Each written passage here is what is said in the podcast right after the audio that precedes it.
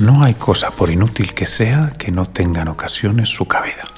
No siempre hemos de estar revestidos de lo serio. Algún tiempo es preciso dedicar eh, a lo jocoso. No hemos de emplearnos tanto en el trabajo que no hurtemos algún rato para lo divertido. Eh, y me pareció que para conseguirlo no podía encontrar obra más a propósito que este libro pues conteniendo muchas curiosidades que parecen en su ejecución imposibles, arrastran con admiración las atenciones y logra el que las ejecuta el llevarse la de todos, los que suspensos le miran. Esto que acabo de leer es la introducción del libro de magia más antiguo de España, publicado en 1733. Se titula engaños a ojos vistas y diversión de trabajos mundanos, fundada en lícitos juegos de manos. Aunque entre los iniciados en las artes mágicas se le conoce como el Minguet, por el nombre de su autor, Pablo Minguet Eirol.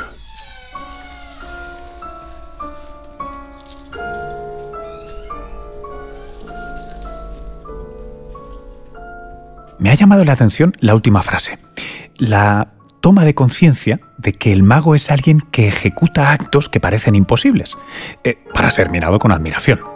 Y, eh, al mismo tiempo, la afirmación de que no existe la magia sin el otro que mira, sin el otro al que engañar delante de sus propios ojos. Vamos que, del mismo modo que si un árbol cae en un bosque donde no hay nadie, pues no hace ruido, tampoco puede el mago sacar al conejo de la chistera sin un público al que embelesar. Juan, ¿tú qué crees? ¿Qué es la magia?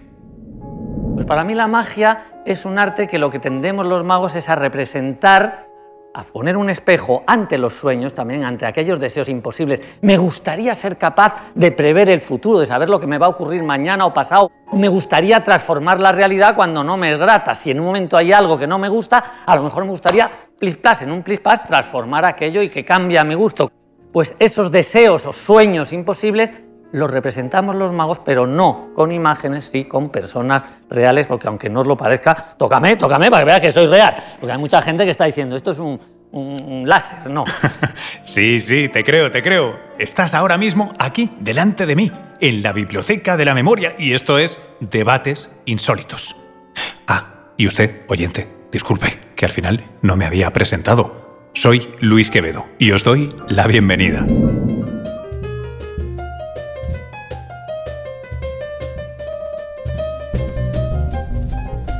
Debates insólitos en la Biblioteca de la Memoria.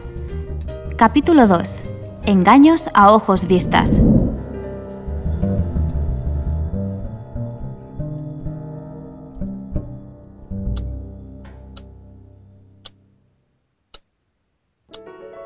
Yo creo que es un arte de lo imposible. Es decir, si lo que presenta el mago no es imposible, puede ser bellísimo, estéticamente admirable, puede ser fascinante en muchos aspectos, puede ser un gran placer, puede ser muy emocionante, pero no sería magia. Si yo lo que hago es dar ahora un salto maravilloso, giro en el aire a lo Nijinsky, bueno, ese es el ballet, pero no es la magia porque no es imposible. Es quizá asombroso la capacidad técnica y la emoción que nos produce, pero no es imposible. El mago tiene que realizar algo que es imposible, pero a la vez tiene que ser algo que sea fascinante, pienso yo. Porque si, por ejemplo, yo te pido que salgas, imagínate que te pido que vengas, tú vienes, te digo, ¿vienes con tu familia? Ah, sí, pues vengo con mi mujer, mis hijos, mi padre. Y, yo les digo, bueno, ahora voy a, hacerte así, retorcer tu muñeca y toda tu familia se le va a romper la muñeca. Pues tú dirías, sí, es imposible, porque no lo entiendo cómo, pero es que no es fascinante. Nos ha quedado claro que la magia es un arte escénica. Pero, en tu opinión, ¿con qué tendencia artística está emparentada. Dentro de las, tendencias artísticas, yo creo que la magia está absolutamente entroncada, ligada y casi a veces sobrelapada con el surrealismo. Con el surrealismo porque ese eh, movimiento tan fecundísimo y, a mi juicio inagotable, que eh, en todas las artes ha tenido su importancia. Y en la magia yo creo que tanto es así que yo una vez me permití una broma, escribí un ensayo que era ¿qué es la magia? Y lo publiqué y ponía definiciones. La magia es lo imposible y lo posible al mismo tiempo, eh, buscar los límites de la realidad, verlos. Y cuando ya había acabado cinco o seis definiciones, ponía, ha sido, os he gastado una broma. En realidad estas son definiciones pues desde Benjamín hasta Magritte, a otros, sobre el surrealismo y he cambiado la palabra surrealismo por la palabra magia y resultaba que casaba perfectamente. Era prácticamente. La diferencia es que en el surrealismo lo que ves, percibes o lees no te parece imposible, pero trata de buscar de alguna manera también ese, ese salirse eh, de, la realidad más cotidiana. Un segundo, Juan. Eh, ya que estamos en este sitio tan especial, Vamos a aprovechar para preguntarle a alguien que conoce muy bien el movimiento surrealista, la historiadora María Tausiet. Se cita mucho el origen del surrealismo en el Capricho 43 de Goya, más conocido por una expresión convertida prácticamente en un axioma y que a mí, personalmente, me acompaña desde hace años porque la llevo tatuada en la piel. El sueño de la razón produce monstruos.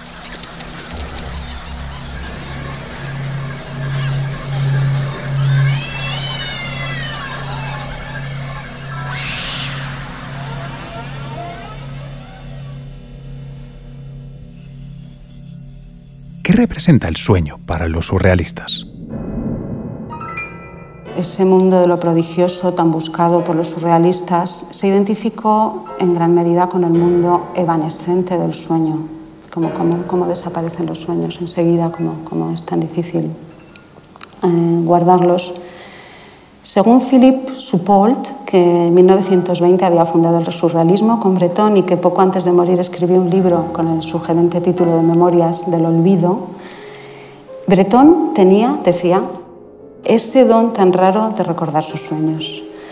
Y es que para Breton la clave de la realidad absoluta o superior, la suprarrealidad, estaba en el sueño. De ahí que considerara la vigilia como una lamentable interrupción del sueño los sueños serían lo más auténtico de nuestro ser, pues cuando estamos despiertos, decía Breton, nos convertimos en juguetes de la memoria. Habitualmente mm, damos por hecho que lo real es la vigilia y que cuando despertamos reanudamos algo que merece la pena, pero para él era un mero paréntesis, la vigilia. Escribía Breton, Creo en la futura armonización de estos dos estados aparentemente tan contradictorios que son el sueño y la realidad en una especie de realidad absoluta, en una sobrerealidad o surrealidad. La visión y el sueño. Estoy seguro de que hay una explicación científica a todo esto. Me gustaría que nos lo contara el neurobiólogo Rafael Juste. En el 24, me parece que fue, en 1924, un alemán Berger inventa el electroencefalograma para medir ondas cerebrales. ¿no? Y dice, ya está, vamos a medir la actividad del cerebro desde fuera. El primer experimento se lo pone a su hijo de 14 años, un pobre niño, imagínate, le pone a su padre aquí un montón de electrodos, menos mal que eran para registrar, y, le, y sabía suficiente y se lo puso en la parte de atrás del cráneo, que es la corteza visual, es la parte del cerebro que responde donde procesamos la información visual. O sea, todo lo que vemos por los ojos acaba en la parte detrás occipital de, nuestro cerebro.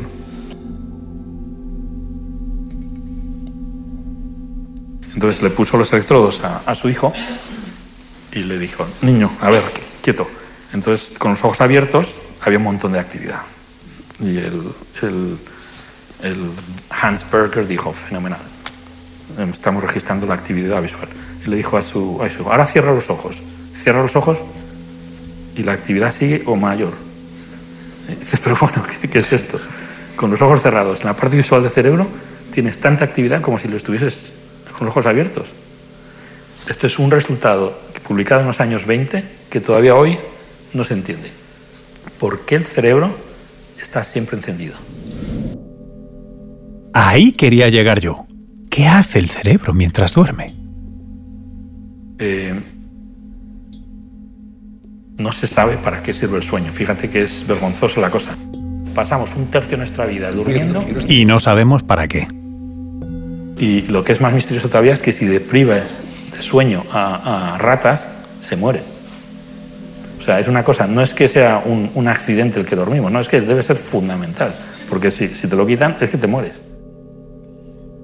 Os voy a pedir a todos que volvamos al inicio. Hemos empezado hablando de la mirada del otro, pero creo que no estaría de más explicar cómo funciona la mirada y el órgano que usamos para mirar, el ojo. A ver si el neurofisiólogo David Huddle, Nobel de Medicina en 1981, nos lo puede explicar. Welcome, Dr. Huddle. La cuestión de la visión la podemos explicar de la siguiente manera. Cuando miras una escena llena de profundidad y de color y de movimiento y de forma, lo que pasa, la primera cosa que pasa es que la luz golpea los receptores de la retina, los bastones y los conos. Hay 125 millones en cada ojo y de alguna manera la labor del cerebro y del resto de la retina es la de darle sentido a todo esto. Los receptores se activan o no dependiendo de si la luz es lo suficientemente eficiente como para que puedan activar una respuesta. Esto por sí mismo no tiene sentido. Por eso la labor de la retina y del cerebro es la de encontrarle sentido a esa información e interpretarla de una manera que pueda ser biológicamente útil. Para aprender cómo funciona un sistema debemos entender, sobre todo, cómo falla. Las rarezas de nuestro cerebro delatan lo más inverosímil de nuestras neuronas. Y nadie sabe más de cómo falla, de cómo engañar al cerebro, que los magos, que atesoran milenios de pericia como titiriteros de nuestra atención. Porque es eso lo que hacéis, ¿no, Juan? Distraer, embaucarnos, engañar. Esto es lo que hacemos los magos. O sea, nosotros no intentamos distraer, mira, pues, no, no, no, no. A veces incluso llevamos la atención al punto donde se produce el secreto, sea de tipo físico, eh, psicológico, de cualquier otro tipo. Pero al espectador se le propone un objetivo. Mira esta carta y va a pasarnos que estoy mirando todo aquello que me lleve a, aquel a aquella finalidad. Y me olvido, no me doy cuenta, no me fijo, aunque lo vea, de otros detalles. A lo mejor no me fijo que yo he guardado la mano en el bolsillo. No es que no lo haya visto, yo no lo he ocultado, yo no me he dado la vuelta pero he estado hablando de otra, voy ahora en estas gafas que están y nadie se está fijando, aunque lo vean, ¿no? Claro, y de ahí lo de engaños a ojos vistas que decía el Minguet, el libro que estábamos hojeando antes. El ojo es, de hecho, un elemento muy presente en el arte surrealista.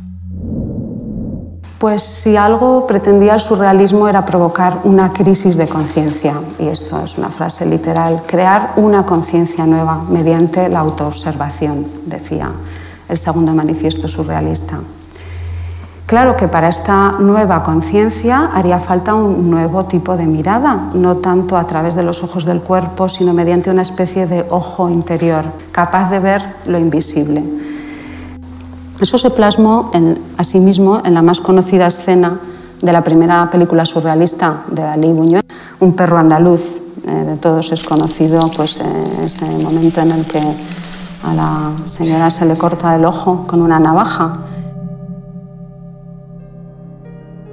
Más que algo sádico, eh, simbolizaría o podría simbolizar la, la destrucción de la visión exterior o convencional, la búsqueda de una visión más allá de la mundana, la ceguera del visionario.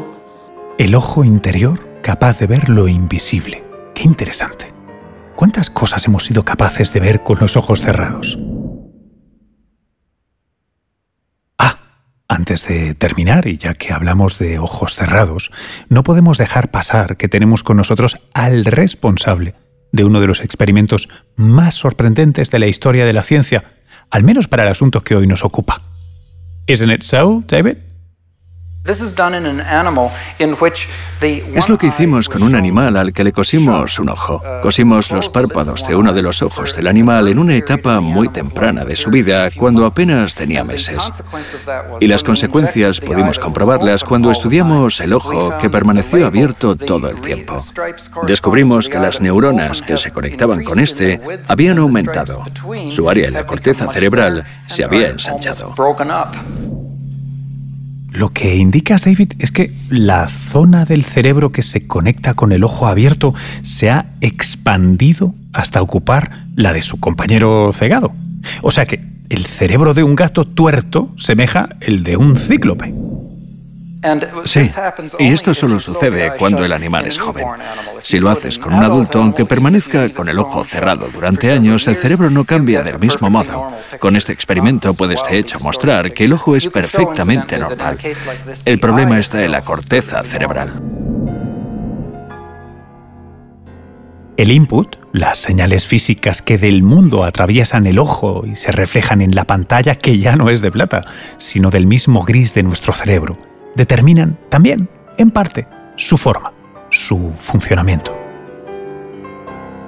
Mientras tratamos de comprender cómo funciona ese proyector en nuestra cabeza, recordemos las palabras de Luis Buñuel, el día que el ojo del cine nos permita ver, el mundo estallará en llamas.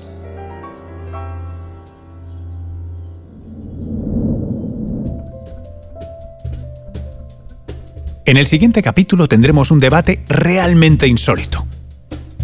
¿O no llamaríais así a un diálogo entre el economista José Luis San Pedro y el expresidente estadounidense Ronald Reagan? Debates Insólitos es un podcast de la Fundación Juan Marc, en colaboración con el Cañonazo Transmedia. Dirección Adolfo Moreno y Luis Quevedo. Producción ejecutiva Guillermo Nagore, Roger Casas Alatriste, Luis Alcázar, Cristian Liarte y Luis Quevedo. Guión Antonio Díaz Pérez. Con la colaboración de Isabel Cadenas Cañón. Producción Emillani. Diseño sonoro Miguel Ángel Pérez, Robin Audio. Asesoramiento musicológico Josep Martínez Reynoso. Comunicación y estrategia Marisa Mañanos y Alejandro Fernández.